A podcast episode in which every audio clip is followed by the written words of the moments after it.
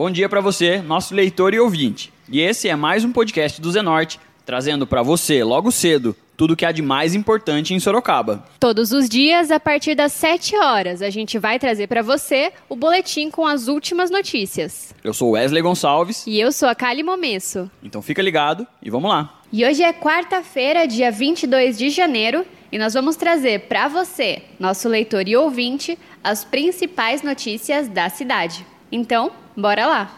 O Ministério da Saúde comunicou a detecção de um caso de febre hemorrágica brasileira em São Paulo. O paciente, morador de Sorocaba, morreu 12 dias depois da internação. De acordo com a pasta, ele contraiu um vírus do gênero Mamarenavírus, da mesma família do arenavírus, uma espécie ainda indefinida e semelhante a sabiá. O arenavírus não era identificado no país há mais de 20 anos. Segundo a assessoria da pasta, o homem não apresentava histórico de viagem internacional e a origem da contaminação ainda não foi confirmada. Ele deu entrada no dia 30 de dezembro em um hospital no município de Eldorado, localizado a cerca de 250 quilômetros da capital. Nesse período, ele foi submetido a exames que descartaram outras doenças transmissíveis, como a febre amarela, as hepatites virais, leptospirose, dengue e zika. O paciente passou ainda por outras unidades de saúde, mas o reconhecimento da doença foi feito pelo Laboratório de Técnicas Especiais do Hospital Israelita Albert Einstein. O secretário da Saúde de Sorocaba, Demil Watanabe, e a médica infectologista Priscila Helena dos Santos, coordenadora da Vigilância Epidemiológica da Prefeitura de Sorocaba, concederam uma entrevista coletiva à imprensa na manhã da última terça-feira, dia 21. Eles prestaram esclarecimentos sobre o caso de febre hemorrágica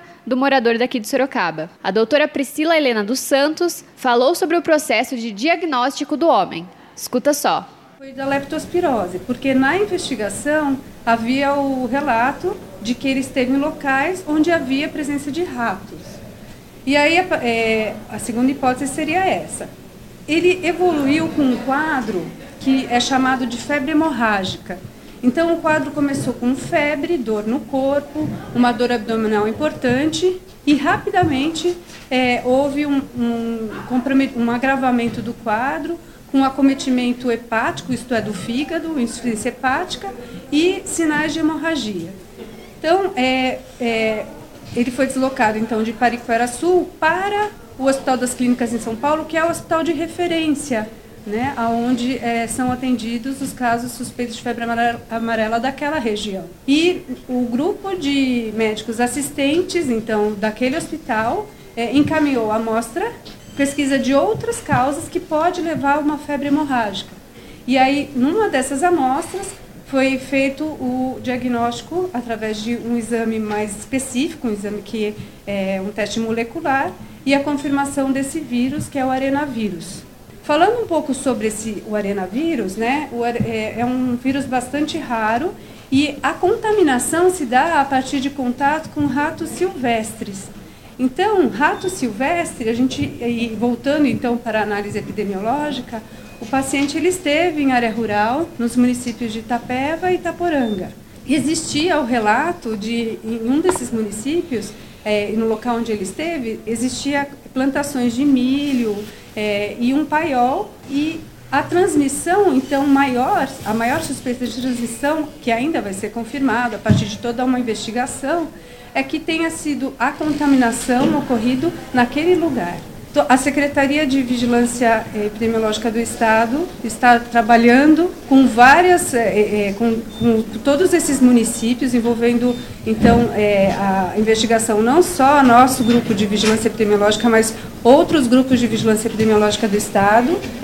e o que a gente tem a falar é que o provável local de infecção, então, é em área rural. Essa área rural em que ele esteve não é no, no município de Sorocaba. O tempo que ele esteve aqui, nos 30 dias antes do início dos sintomas, ele era um, é, um indivíduo que morava ele e a companheira, né? É, não é área rural, é área urbana, então existe, não existe a presença de ratos silvestres, que são, é, que é o, o, é, o, o, reservatório desse vírus, de provável transmissor. Então foi descartada a hipótese inicialmente de, transmi, de, uh, de transmissão, que a transmissão tenha ocorrido aqui em Sorocaba. O que está sendo feito? Gente, nós estamos monitorando, então, essa companheira, né, que é o contato íntimo o, é, do, do caso, é, o período de incubação, isto é, quanto tempo após o contato com o doente a pessoa que teve contato pode adoecer, o período máximo de incubação são 21 dias. Então, é, considerando a data do último contato, que foi na data do óbito, é, todas as pessoas que tiveram contato naqueles, na, naquele período em que o paciente estava com os sintomas vão ser monitoradas até o dia 3 de fevereiro. E Ademir Watanabe também comentou sobre o caso e falou sobre o contágio do vírus. Escuta o que ele disse. É, é parece que na, na literatura existe um relato de quatro casos, tá? um inclusive de fora do Brasil. É, todos esses casos são de difícil diagnóstico, mas todos eles têm uma coisa em comum: eles andaram em mata silvestre, entraram em contato com esses roedores silvestres. Através das excretas desses roedores é que se faz se dá o contágio. Tanto é que um roedor contaminado, no caso a fêmea, ela transmite também a doença para os filhotes, que continuam doentes para o resto da vida. O roedor é um hospedeiro, ele não manifesta doença, arenavírus, mas sim o homem, o ser humano. Agora, é o que eu disse no início: diagnósticos diferenciais precisam ser feitos. No caso desse senhor que morava aqui em Sorocaba, a probabilidade de contagiar mais outras pessoas é praticamente zero.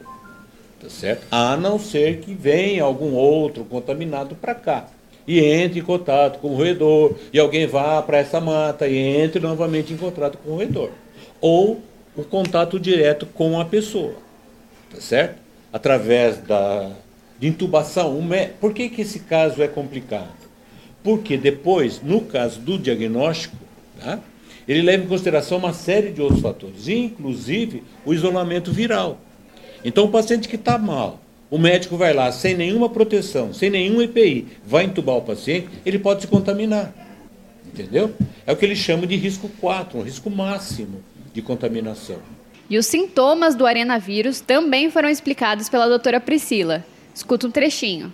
Nesse período, então, até é, dia 3 de fevereiro, as pessoas que tiveram contato com o paciente, né, e que moram naquela região, que é, na verdade, os que tiveram contato com o paciente é esse período de observação.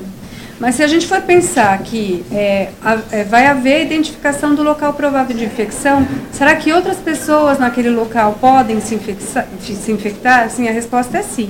Para isso está sendo feito toda uma investigação epidemiológica, como eu disse, envolvendo outros grupos né, de vigilância do, do Centro de Vigilância Epidemiológica do Estado, tá?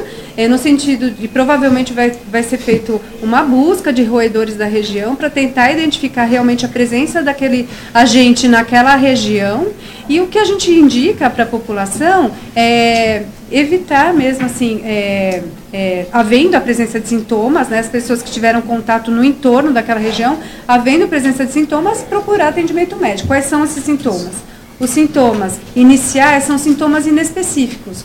Dor de cabeça, febre alta, é febre hemorrágica, então tem que ter febre, é, dores pelo corpo, dor abdominal. É, os sinais neurológicos são mais precoces isso, então pode haver uma, um quadro de tontura, uma indisposição, a pessoa fica é, é, muito prostrada e aí é, posteriormente começa a ter um é, quadro de queda de pressão e um colapso cardiovascular, né, com sinais de sangramento é, e icterícia, né, pelo acometimento icterícia pele amarela, indicando acometimento hepático. Então, assim, os sintomas são iniciais. Com certeza aquela, aquela população vai ser alertada né, que houve um caso confirmado de é, arenavírus naquela região, com um local provável de infecção naquele local, e as pessoas vão ter que é, ficar mais alertas né, e até ter cuidado maior em relação ao contato com roedores. E sobre a preparação dos médicos para a identificação deste vírus, o Watanabe explica que para casos novos como este, os profissionais ainda não estão preparados. Escuta só. É, no caso do arenavírus, ele é uma novidade, tá? Tanto que na literatura existem muito poucos casos descritos. Antes de pensar em arenavírus, nós temos que pensar em várias outras viroses. A dengue é uma delas, tá? a leptospirose, a febre amarela, tá certo? Existem várias outras que toda a nossa rede está totalmente preparada para isso. Este caso em particular, do arenavírus, né? este não. Tanto que os nossos técnicos se debruçaram em toda a literatura para tentar chegar, tá? acompanhar o que São Paulo e o Ministério da, da Saúde estavam preparando. Tudo bem? Mas os casos mais corriqueiros, sem dúvida alguma. E como lembrou a chefe da divisão das zoonoses, Thaís Butti, o arenavírus foi um caso isolado e que é necessário não se esquecer que a dengue é o maior problema na cidade atualmente. Escuta o que ela disse. O roedor urbano é esse que a gente vê, a ratazana, o rato de telhado, o camundongo. Esses são os roedores urbanos que podem transmitir leptospirose. O roedor silvestre ele vai ficar na mata, ou lá na área rural, nas plantações, e somente esse que transmite o arenavírus. Geralmente é uma doença até classificada mais ou menos como ocupacional, porque assim é, é daquele trabalhador da, da, lavoura, da plantação, que varre o, o paiol, ou, sabe? E aí isso levanta o aerossol e ele, ele inala. Então, o risco aqui na cidade para essa doença é, é, mínimo, tá? A gente só não pode tirar o foco é, da dengue, porque esse foi um evento isolado, é, a pessoa se contaminou em outro município, ele não foi atendido em Sorocaba, ele apenas era morador de Sorocaba, e esse vírus, é, ele não está circulando aqui em Sorocaba. O vírus que tem de maior risco nesse momento é o vírus da dengue. O vírus está circulando em Sorocaba, nós temos casos, isso tende a aumentar e piorar muito daqui para frente, né, em fevereiro, março e abril, que geralmente é o pico. E existe o Aedes aegypti em alta quantidade aqui em Sorocaba e a transmissão pode ser que vire epidêmica sim. Esse é o maior risco, ela também é uma febre hemorrágica e ela também mata. E a gente segue acompanhando o caso e traz mais informações para você em breve. E agora, como de costume, a gente fala de previsão do tempo. Esta quarta-feira deve ser de sol com algumas nuvens e possibilidade de pancadas de chuva no período da tarde.